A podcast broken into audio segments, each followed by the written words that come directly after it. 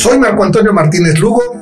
Soy Carlos Flores Pacheco y somos Mentes Productivas. Carlos, hoy vamos a ver un tema sumamente interesante que sería inteligencia emocional. Todo el mundo habla de inteligencia emocional, pero no sabemos cómo aplicarlo. ¿Qué pasó, Carlos? ¿Cómo ves esto? Fíjate, Marco, ahorita que hablas de inteligencia emocional, hace tiempo escuchaba una nota que decía que en el mundo, en el mundo, corren a la mayoría de los CEOs, es decir, estos grandes capitanes de los grandes corporativos, los, los corren no por resultados, Marco. Qué interesante, no por resultados, sino los corren por el tema de inteligencia emocional. ¿Qué significa?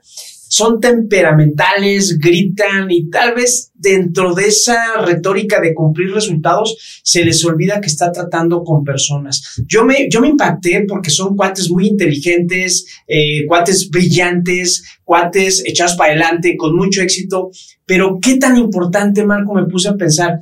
Hoy en día la inteligencia emocional es crítica para poder mantenernos poder hacer equipos de trabajo y tener ese equilibrio entre los resultados, que siempre decía eh, alguien por ahí, sabes que Carlos, en la vida todos resultados, todos son metas. Tienes razón, pero cómo guardar ese equilibrio y la parte de la inteligencia emocional, creo, Marco, que muchos no la trabajan. Ellos quieren resultados, resultados, resultados y entonces, ¿qué de la inteligencia emocional, Marco? Pues mira, lo que comentas es interesante porque estamos viviendo una situación difícil, una pandemia donde está floreciendo la, hacer actividades diferentes. Y muchos siguen una situación de estrés, de emociones que no logran controlar, que los llevan al miedo, ese miedo les hace tomar malas decisiones. Y es aquí la importancia de la inteligencia emocional, un equilibrio entre las emociones y la parte racional. Y lo hemos platicado, Carlos, que todos tenemos, no es que tengamos dos cerebros, tenemos uno solo, pero dentro del cerebro tenemos dos aspectos importantes.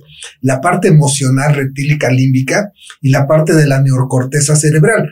Uno es la emoción, la pasión, la tristeza, los miedos, y la otra la parte analítica, reflexiva, de, razonamiento. Interesante, ¿no? Fíjate, Marco, ahorita que, que compartes esto, yo lo veo como si tuviera dos pelotitas aquí entre lo racional y lo emocional.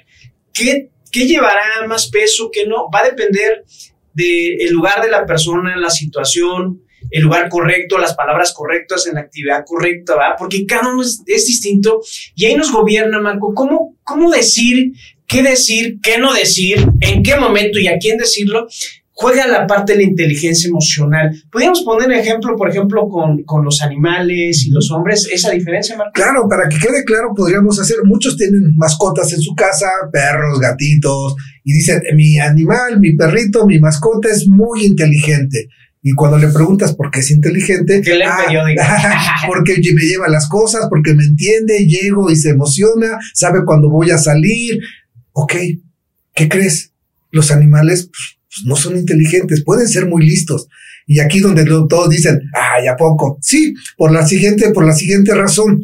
Los animales pueden manejar todo lo que son emociones, las emociones de la alegría, la felicidad, la tristeza, las pasiones, la angustia, el estrés. Esas son emociones, Carlos. Pero a ver, háblele a un animal sobre honestidad, lealtad, justicia, equidad, pues no lo entiende. Esa es la diferencia entre lo que es el raciocinio, la, la, la otra parte de la neocorteza y las emociones, Carlos. Fíjate, Marco, que ahorita me recuerdas porque escuchaba ahí a un niño que le preguntaban, pues, ¿por qué las mascotitas, a veces duraban 7, 8, 10 años? Y, y, estaba llorando una persona y el niño se le queda viendo y dice, no, e, e, es que las mascotas dan todo, eh, dan todo el amor, se dedican a dar el amor todos los días. Entonces ellos no necesitan 80, 100 años como el ser humano para descubrir el amor o la inteligencia emocional, porque ellos en el corto tiempo te dan todo. En esa parte que hablas de los seres emocionales, es, híjole, está tremendo esta reflexión de cómo una masqueta se levanta hoy y te mueve la colita y anda ahí divertido y todos los días es lo mismo. Ellos requieren poco tiempo. Y a veces el ser humano en esta inteligencia eh, emocional, Marco, no nos damos cuenta o no se quiere dar cuenta de que es importante saber ¿Qué es esto de la parte emocional con lo racional? ¿No, Marco? Algunas características, algunas cosas que debamos de saber. Claro, mira, algo importante. Ya vimos que la parte racional lo mencionamos, los sentimientos, la valentía, el entusiasmo, la angustia, la euforia. Eso es la emoción. Pero al otro lado está el racional, donde esa emoción la tenemos que canalizar, la tenemos que cuidar, la tenemos que proteger para llevar hacia un fin. ¿De qué sirve, Carlos, que nos enojemos ahorita, a lo mejor discutamos y levantamos la voz y damos el manotazo y nos insultamos? Eso es emocional. Desgraciadamente, la mayoría de las personas se deja llevar por ese impulso emocional. Y la diferencia con lo que es inteligencia emocional va más allá. Más allá que ahorita me gustaría que que tenga un fin, que tenga un objetivo, como la siguiente que vamos a ver ahorita. Digamos que para estar escuchando y viendo, hay que hablarle a la tía prudencia y a la tía calma. Por ahí dicen los japoneses que nos equivocamos aquí, Marco, que entre, ¿cuál es la diferencia entre carácter y temperamento? Dice, están confundidos ustedes. Ah, ¿Por qué? Porque una persona con carácter sabe gobernar o tiene mucha inteligencia emocional. Y si ustedes confunden carácter con temperamento, aquella persona que grita, este, alza la voz, este, se empieza a echar rabietas, dice, esa persona es temperamental. Qué, qué gran diferencia, ¿no, Marco? Y por eso la importancia de tener inteligencia emocional precisamente para un fin, un logro y llevar relaciones más llevaderas, más cómodas y más nutritivas. Así es, como lo platicamos ahorita, ¿de qué sirve que discutamos, empecemos a, a levantarnos la voz, insultar? Esas palabras duelen mucho. Esas palabras luego generan más daño que alguna situación de, de, de algún, no sé, de una discusión. O sea, las palabras dañan.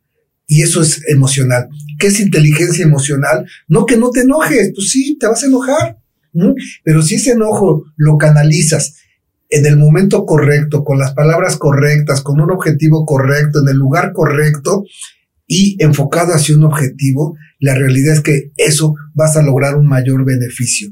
¿Cuántas veces no pasa, Carlos, que en la oficina te enojas con, con algún compañero y se levantan la voz? Pues ya, los dos perdieron, los dos van a bajar su eficiencia, va a generar un conflicto de intereses, va a mejorar o empeorar el clima laboral.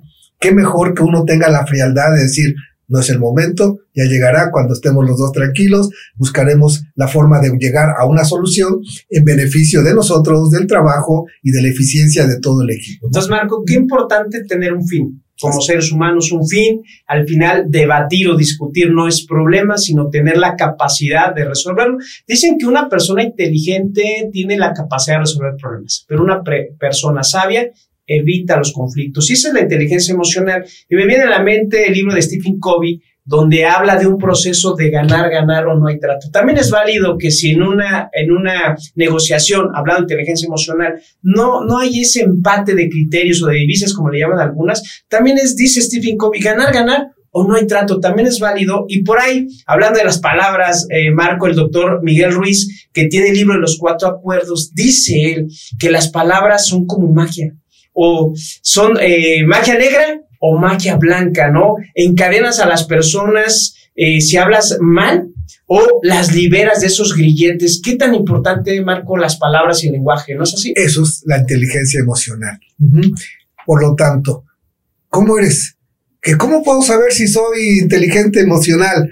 Si tomas decisiones y al poco tiempo las cambias y luego las vuelves a cambiar, manejas tus decisiones son por emociones. Pero si lo analizas, lo reflexionaste, tomas una decisión y no es necesario modificarlo, ah, te diste el tiempo. Y es algo importante, Carlos, porque mucha gente dice, a ver, ¿qué tengo que hacer?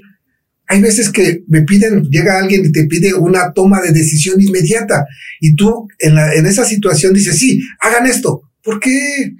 Vamos a utilizar la inteligencia emocional. Date un minuto, dos minutos para reflexionar.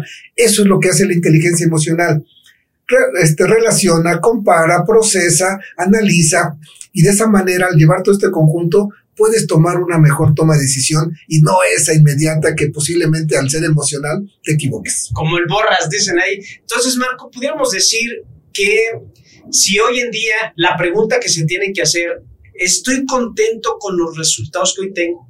¿Lo que estoy haciendo me acerca a mis metas?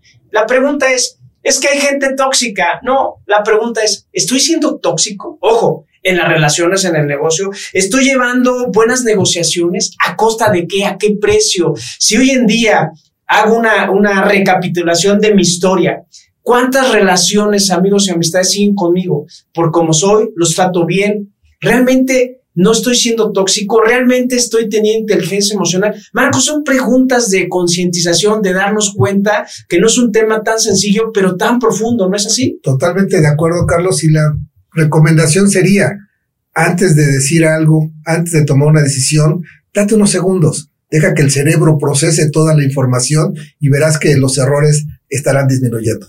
Pues bueno, ya, ya estamos aquí cumpliendo esto. Hoy vimos inteligencia emocional. ¿Y qué les recomendaríamos, Marco, a nuestro auditorio? Pues que nos sigan a través de los seminarios, cursos que estamos impartiendo. Esto es una plática, pero en los seminarios profundizamos para que puedas aplicar todo lo que aquí estamos platicando. Pues nos vemos en el siguiente capítulo y somos Mentes, productivas.